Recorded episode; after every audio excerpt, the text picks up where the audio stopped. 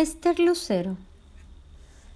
Le llevaron a Esther Lucero en una improvisada camilla, desangrándose como un buey, con sus ojos oscuros abiertos de terror.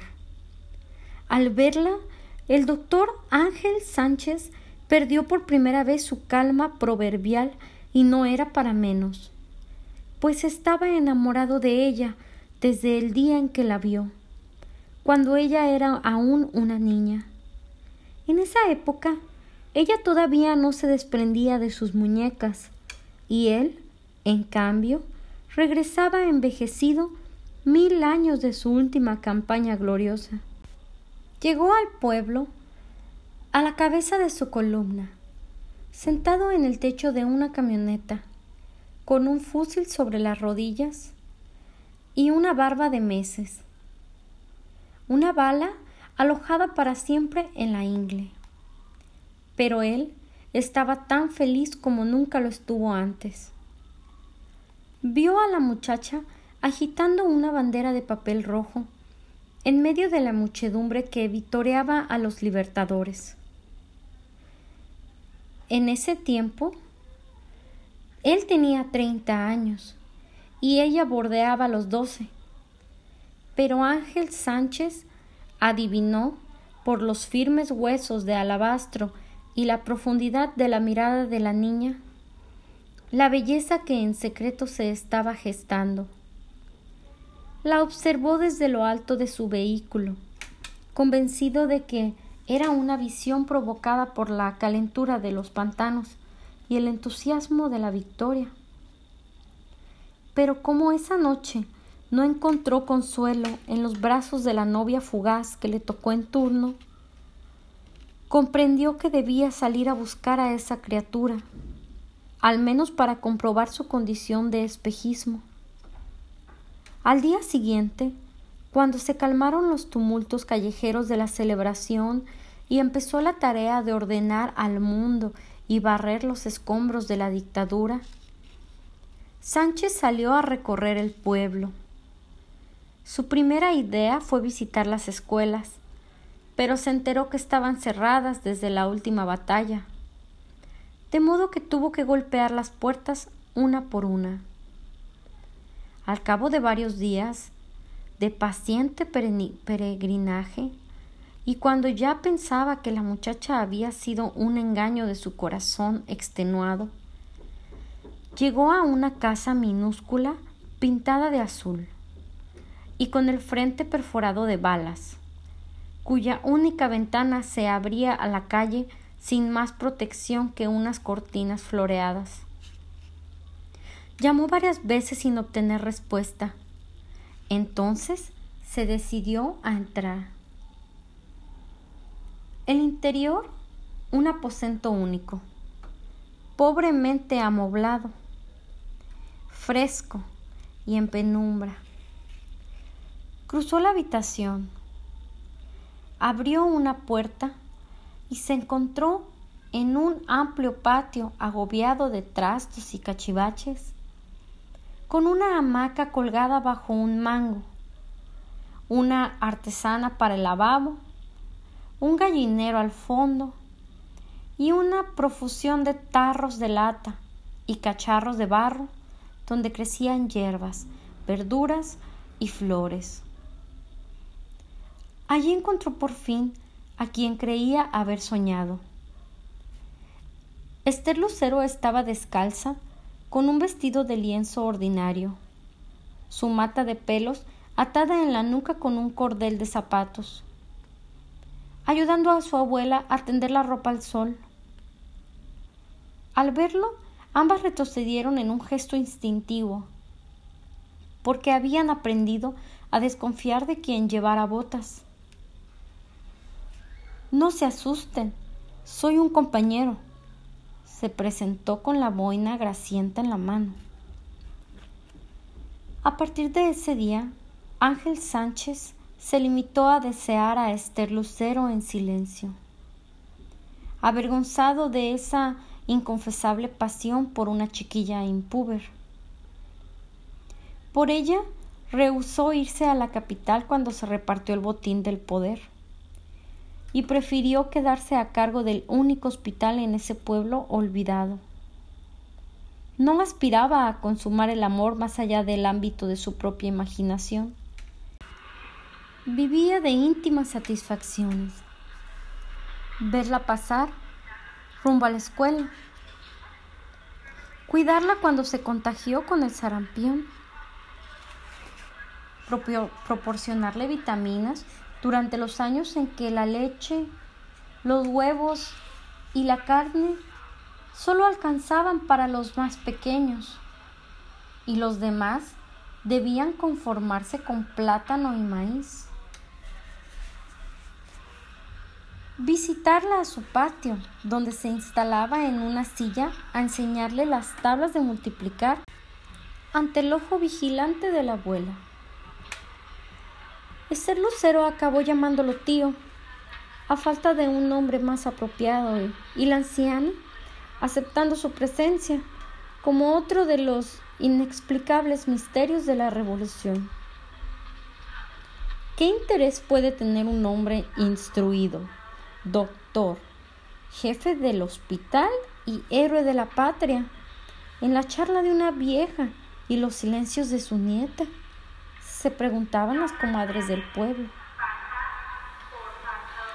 En los años siguientes, la muchacha floreció como sucede casi siempre, pero Ángel Sánchez creyó que en su caso era una especie de prodigio y que sólo él podía ver a la beldad que maduraba escondida bajo los vestidos inocentes confeccionados por la abuela en su máquina de coser. Estaba seguro de que a su paso se alborotaban los sentidos de quien la viera, tal como ocurría con los suyos. Por eso se extrañaba de no encontrar un remolino de pretendientes en torno a Esther Lucero. Vivía atormentado por sentimientos arrolladores, celos precisos de todos los hombres, una perenne melancolía fruto de la desesperanza y la fiebre de infierno que lo acosaba a la hora de la siesta. Cuando imaginaba a la niña desnuda y húmeda, llamándolo con gestos obscenos entre las sombras del cuarto. Nadie supo nunca de sus tormentosos estados de ánimo. El control que ejercía sobre sí mismo se convirtió en una segunda naturaleza y así adquirió fama de hombre bueno.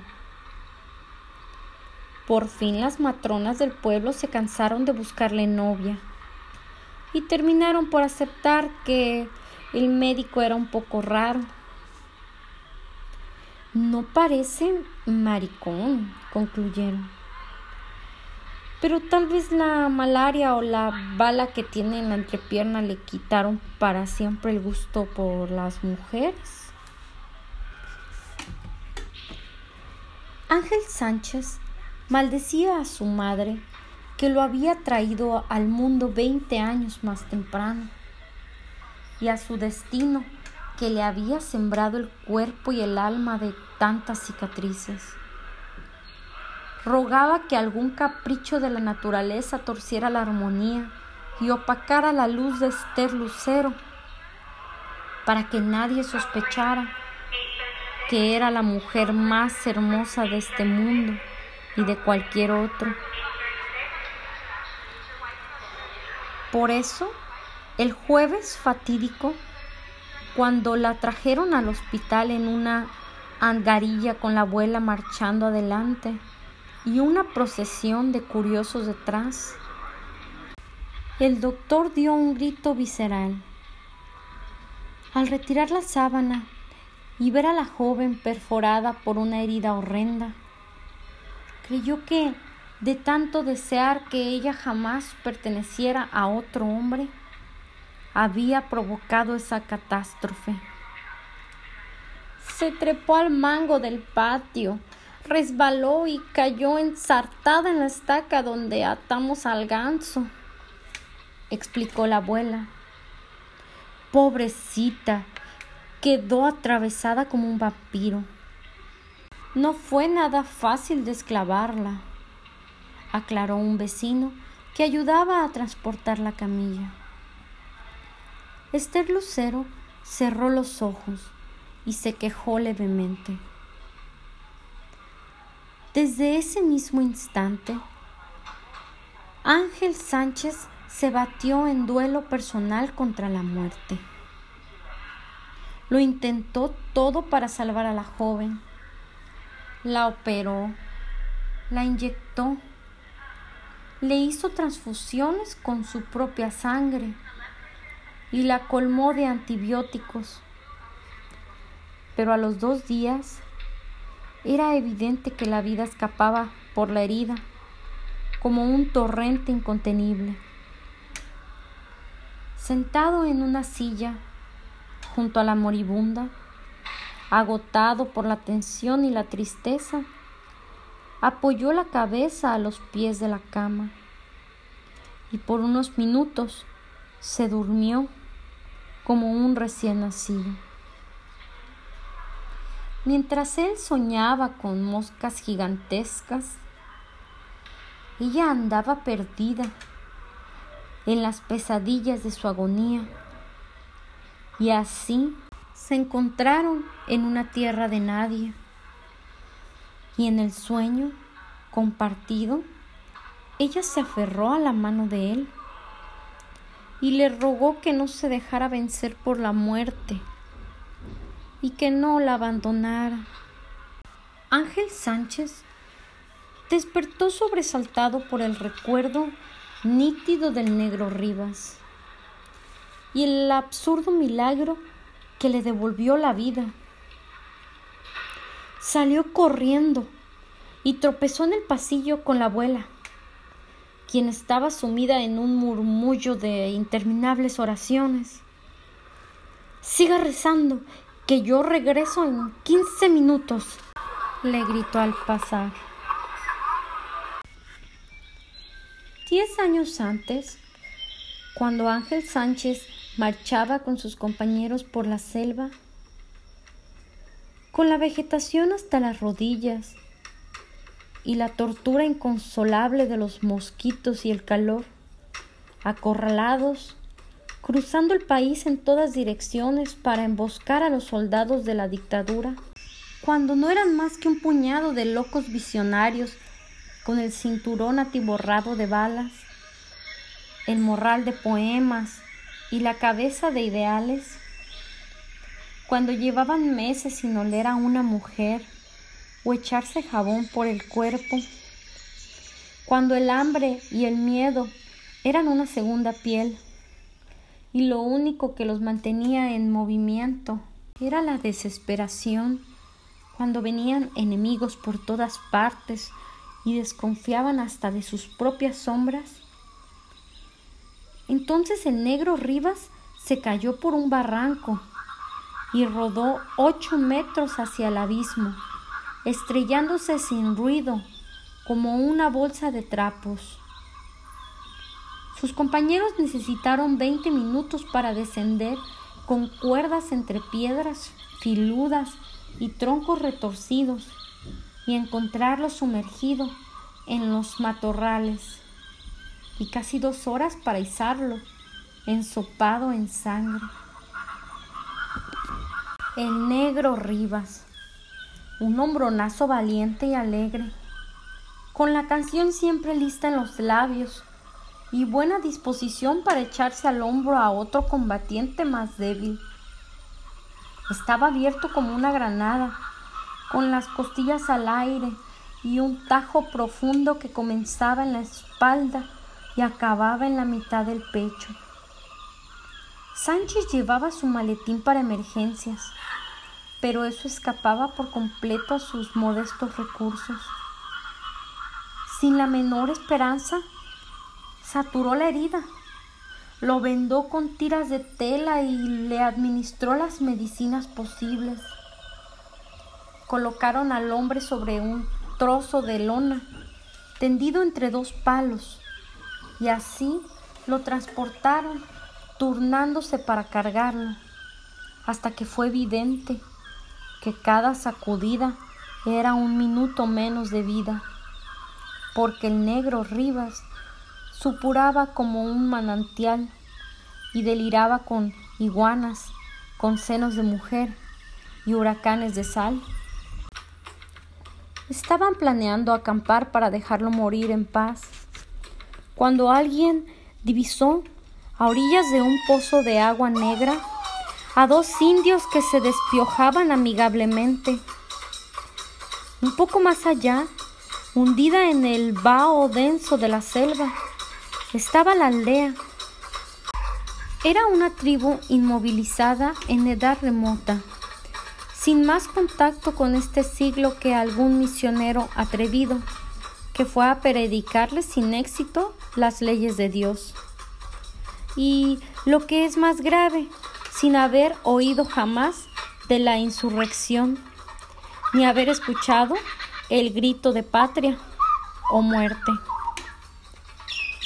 A pesar de estas diferencias y de la barrera del lenguaje, los indios comprendieron que esos hombres, exhaustos, no representaban mayor peligro y les dieron una tímida bienvenida.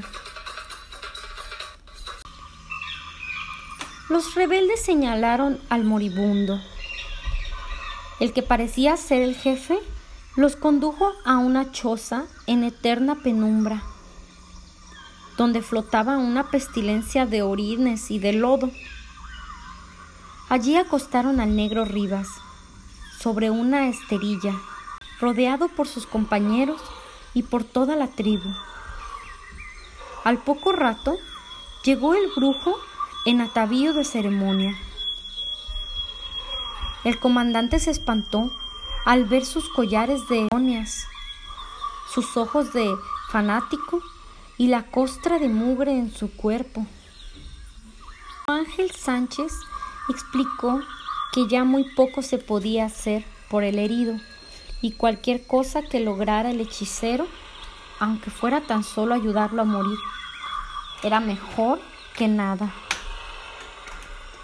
El comandante ordenó a sus hombres bajar las armas y guardar silencio para que ese extraño sabio, medio desnudo, pudiera ejercer su oficio sin distracciones. Dos horas más tarde, la fiebre había desaparecido y el negro Rivas podía tragar agua. Al día siguiente, volvió el curandero y repitió el tratamiento. Al anochecer, el enfermo estaba sentado comiendo una espesa papilla de maíz y dos días después ensayaba sus primeros pasos por los alrededores, con la herida en pleno proceso de curación, mientras los demás guerrilleros acompañaban los progresos del convaleciente. Ángel Sánchez recorrió la zona con el brujo, juntando plantas en su bolsa. Años después, el negro Rivas llegó a ser el jefe de la policía en la capital y solo se acordaba de que estuvo a punto de morir cuando se quitaba la camisa para abrazar a una nueva mujer, quien invariablemente le preguntaba por ese largo costurón que lo partía en dos.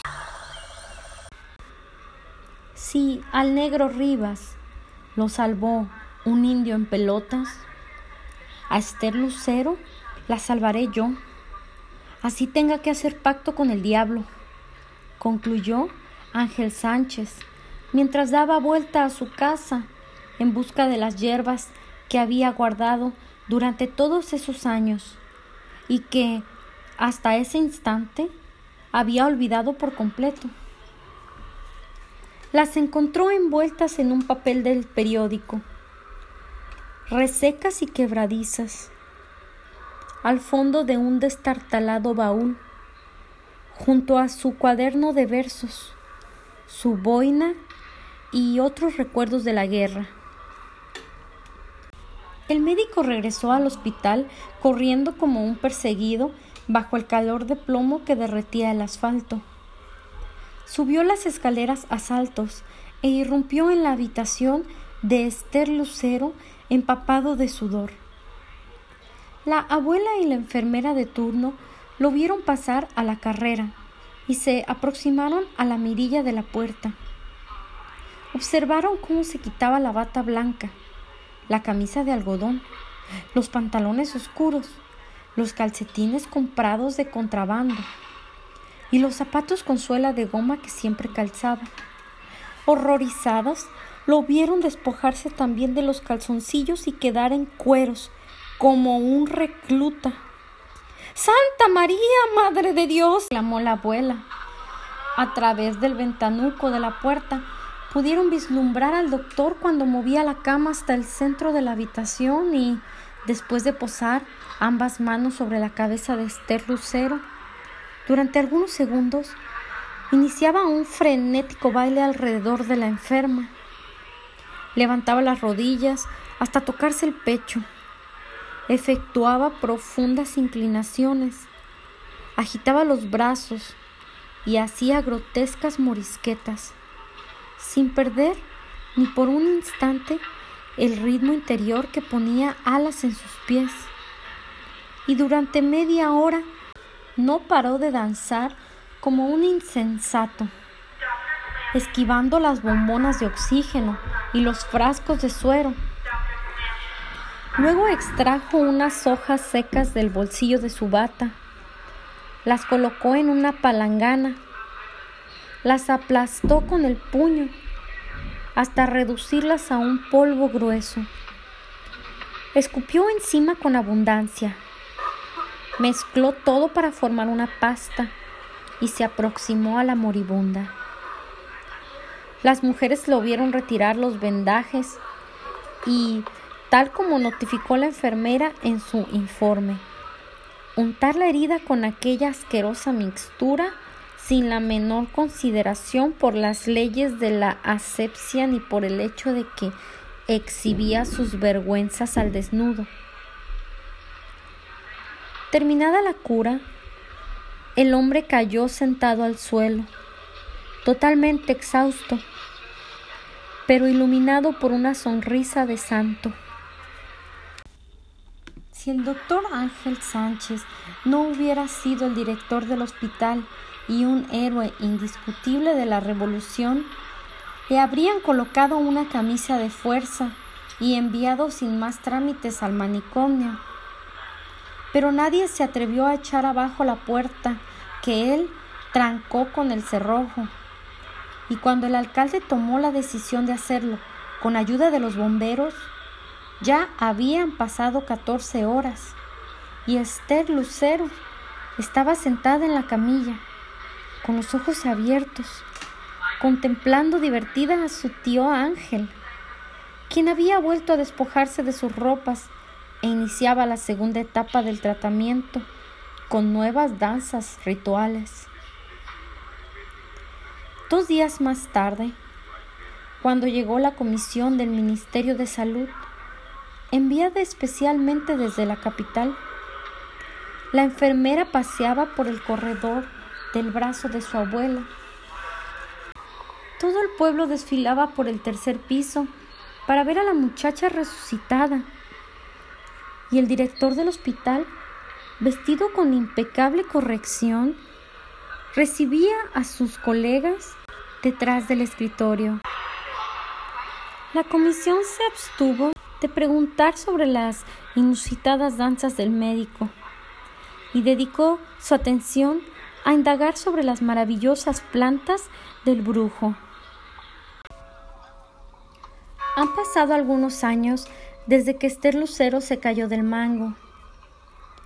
La joven se casó con un inspector de atmósferas y se fue a vivir a la capital, donde dio a luz a una niña con huesos de alabastro y ojos oscuros. A su tío Ángel le envía de vez en cuando nostálgicas tarjetas salpicadas de horrores ortográficos. El Ministerio de Salud ha organizado cuatro expediciones para buscar las hierbas portentosas en la selva, sin ningún éxito. La vegetación se tragó la aldea indígena y con ella la esperanza de un medicamento científico contra los accidentes irremediables. El doctor Ángel Sánchez ha quedado solo, sin más compañía que la imagen de Esther Lucero, que lo visita en su cuarto a la hora de la siesta, abrazando su alma en una bacanal perpetua. El prestigio del médico ha aumentado mucho en toda la región, porque lo escuchan hablar con los astros en lenguas aborígenes.